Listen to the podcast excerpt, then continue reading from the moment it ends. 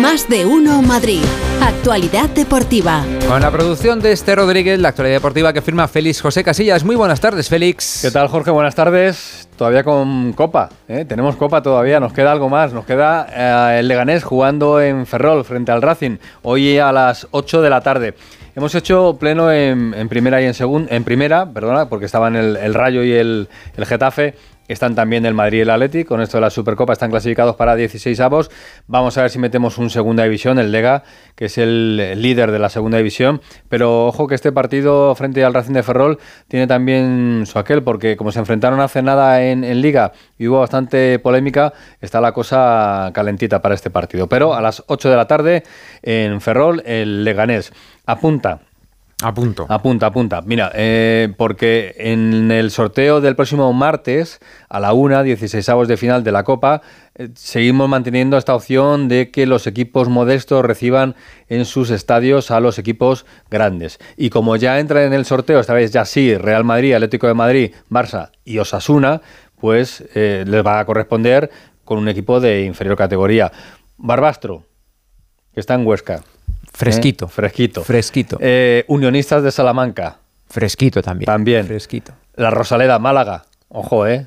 Es un buen, buen destino. Buen el Málaga ahora destino. mismo en, en la tercera categoría, pero es un equipo con, con entidad. Málaga siempre club es un buen destino y jugar en la destino. Rosaleda también. Y luego Lugo y Castellón. Lugo el año pasado estaba en segunda. Buen pulpo. Eh, Castellón está fuerte. Buen arroz. Buen arroz, eh, tienes un poquito. Luego ya veremos si pasa algo hoy, porque si hay sorpresas hoy, pues podría ser Aranda de Duero, Linares, Melilla, Orihuela. Buen vino en Aranda de Duero eh, también. Cayón, eh, en Cantabria y, y Sestao también en, en Vizcaya, ¿no? Así que, ojo, pero Real Madrid y Atlético de Madrid van a ir a, uno de estos, seguro, ¿eh? a uno de estos destinos curiosos y va a ser además el fin de semana de Reyes. Así que el 6 de enero podemos tener al Real Madrid jugando te digo yo, en, en Cayón, ¿eh? si elimina el Cayón al Atlético. Y así que estamos muy pendientes de lo que pase en la Copa. Rivales del Real Madrid y del Atlético O sea, de es que Madrid. la, la- la broma ya está, o sea, si Sí. cae el regalo Yo- de Reyes, el Día de Reyes y un equipo de una categoría Sí, inferior recibe, gordo, ¿eh? pues entonces, pero bueno, ya llegará el día de Ya hacer la llegará gracia. regalo, ¿no? regalo. Sí, sí, ya, ya- ya llegará. Bueno, Pronto. te decía, rivales de Real Madrid y Atlético de Madrid en la Copa. El Betis lo pasó ayer fatal Mm. en, en Villanueva de la Serena frente al Villanovense. Tuvo que remontar en los últimos segundos del- partido porque iba siempre por delante el Villanovense. Y el Almería, que es el rival del Atlético de Madrid, es el único primera que ha caído en esta ronda de momento. Así que la temporada para el conjunto almeriense está siendo de, de desastre. Tenemos árbitro para el Betis Real Madrid del próximo sábado, 4 y cuarto de la tarde. Es de Soto Grado sin más. No tengo ninguna referencia, pero hay que decirlo, el árbitro del partido. Los haters seguramente, seguramente sí, pero alguno como aquí tenga. en esta mesa no hay haters, Sí. pues no hay problema. Y luego en el Atlético de Madrid-Almería, de Burgos Bengoechea, que estuvo hace unos días aquí en Radio Estadio Noche, eh, hablando tranquilamente con Edu Pidal y con Rocío Martínez. Bueno, eh, tiene sus, sus cosillas y Gil Manzano eh, en el bar. ¿eh? Así que que no pase nada porque a ver si que andamos un poquito más con, con más tensión porque Gil Manzano el otro día se equivocó en el partido entre el Celta y el Cádiz, expulsando a un futbolista del Cádiz sin ningún motivo. Pero bueno, ahí están las cosas. Bueno, eh, vamos con el Getafe porque el Getafe tiene mañana liga. Mañana vuelve la liga y va a ser a partir de las 9 de la noche y llega el Valencia.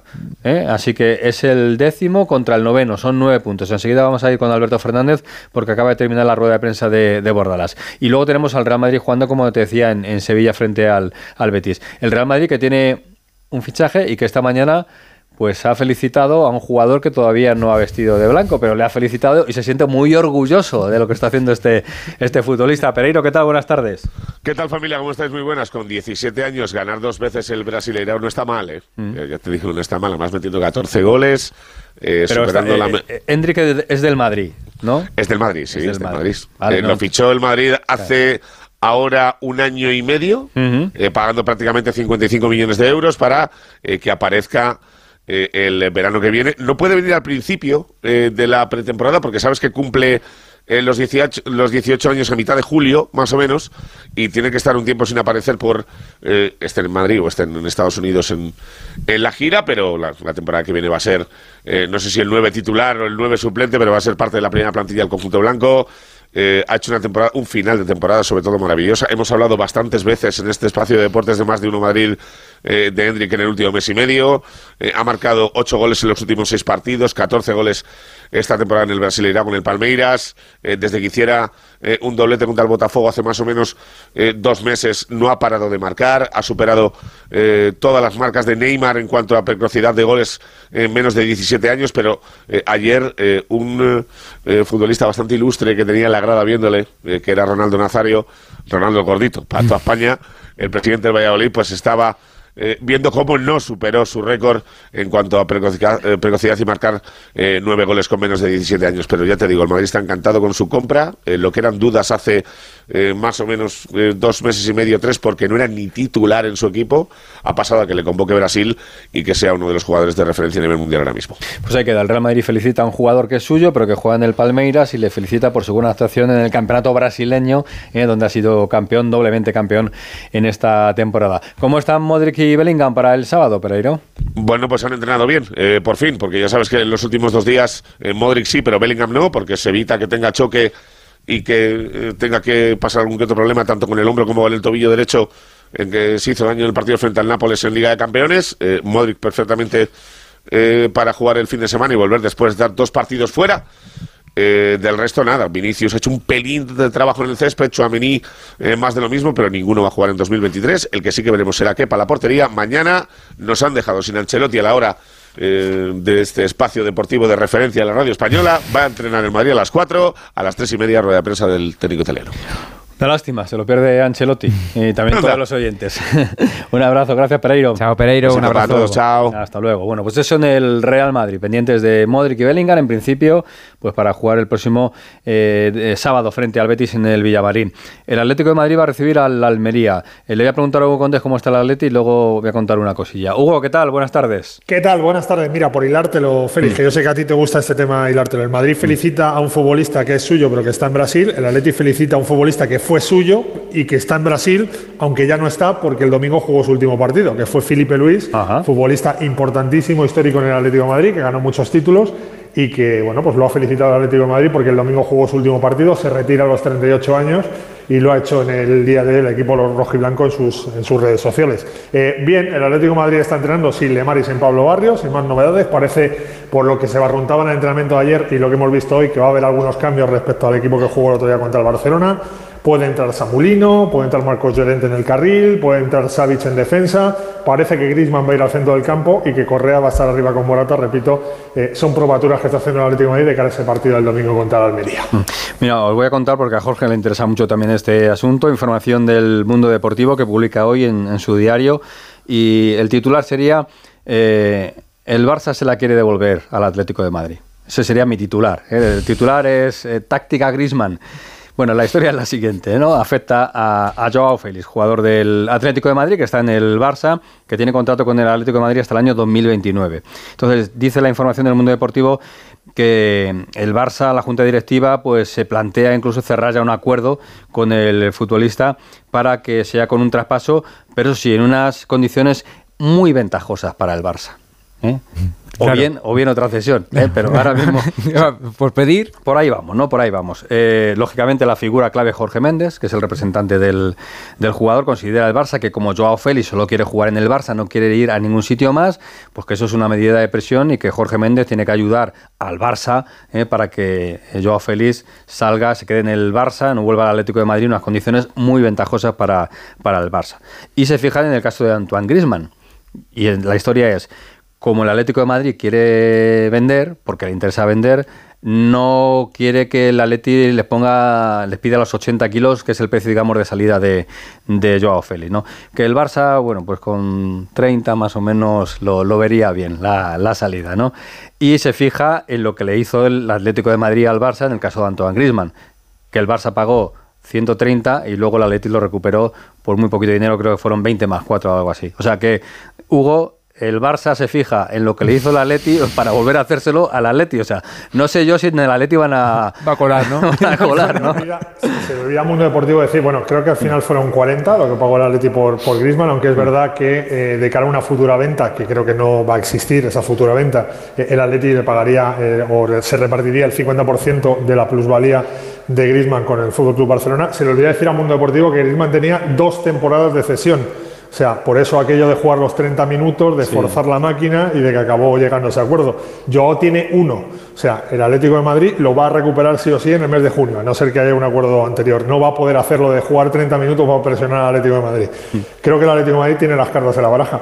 Que tiene que volver al Cerro del Espino y eso no lo quiere nadie en el Atlético de Madrid, eso es correcto. Pero eh, yo creo que las cartas las tiene el Atlético de Madrid en la mano. Eso parece. ¿Algo más, Hugo? Eh, sí, que cumple 100 partidos Rodrigo de Paul, Félix, que es un futbolista que ha tenido etapas distantes, distintas, mejor dicho, en el Atlético de Madrid. Llegó un poco por debajo de su calidad, luego pasó lo del Mundial, que se le achacó incluso también su actitud en el terreno de juego, pero el año pasado fue uno de los mejores del Atlético de Madrid en esa última segunda vuelta. Este año yo creo que ha arrancado bastante bien y 100 partidos ya, tú fíjate, qué rápido. Así que tendrá su placa en el paseo, repito, de los centenarios, no de las estrellas de los y leyendas del Atlético de Madrid, porque eso se cambió a petición de las peñas, ahora es de los centenarios y como cumple 100 partidos tendrá su placa. Gracias, Centenario. Hasta luego. Un abrazo. Yo también tengo más de 100, sí, correcto. Un abrazo. Pues placa para ti, hombre, placa para ti, por favor. Hasta luego. placa para Alberto Fernández, que también, tiene, yo creo que más de 100 ya con el Getafe. El Getafe juega mañana, recuerdo, 9 de la noche, Getafe-Valencia. Partido muy igualado en la tabla porque están iguales a puntos y dos equipos que están parejos. Y vuelve Hugo Duro, que es el delantero del Getafe que es de Getafe, que ahora está en el, Valencia, en el Valencia. Eso es.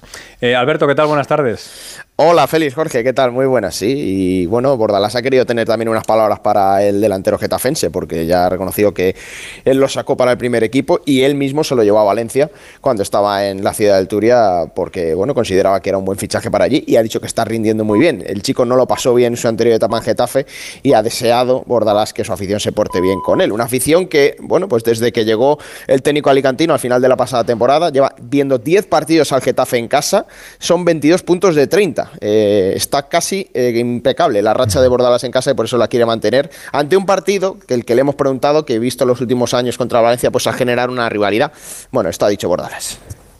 No, es un partido más eh, de liga, obviamente, bueno, pues se han vivido enfrentamientos en el pasado muy, muy bonitos y mañana se augura pues un partido muy disputado, muy bonito donde creo que la afición va a disfrutar y para nosotros la afición es, vital, es importante, eh, en casa, fuera también, pero en casa, bueno, pues todos sabéis que, que acude en número, mañana a pesar de, ser un horario a las 9 de la noche, creo que, van a asistir en, gran, en gran medida, en gran número.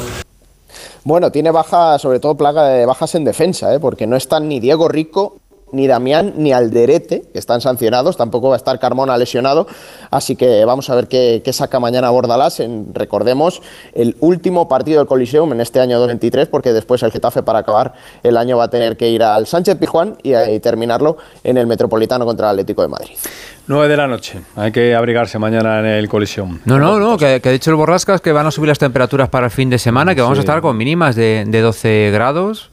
Mínima mañana de 12 grados, dice eh, para, para, el fin de semana, ah, sí, no, sí. Pero yo hablo de mañana. Ah, mañana ya viernes, festivo, ya, bueno, vale. ya, empezaron a subir las mínimas, entonces seguramente el colisión no va a hacer tanto frío y con afición sí. del Getafe a tope. Yo solo digo una cosa, mucho mañana calor, Alberto mucho calor. Fernández que mande un mensajito al Borrascas eh, eh, cuando los pies empiecen a quedarse allí. Ya me acordé, ya me acordé de él el, la última vez que jugó el Getafe el lunes, que había aquí 10 grados y me tuve que traer los guantes. En este caso es mía la responsabilidad, o sea que me lo mandas a mí, deja, deja a Hernández en paz, que el pobre no ha dicho nada de, de, Getafe. Ha sido un poco genérico para el fin de semana, pero vamos, abrígate de todas formas, ¿eh? que no, no, te quiero, no te quiero ver resfriado. Eso haré, eso haré. Adiós, Alberto. Hasta luego. Oye, los aficionados del Rayo ni tan mal para, para este fin de semana, porque aquel que se ha abonado al Rayo ha podido cogerse el puente enterito porque el Rayo juega el lunes.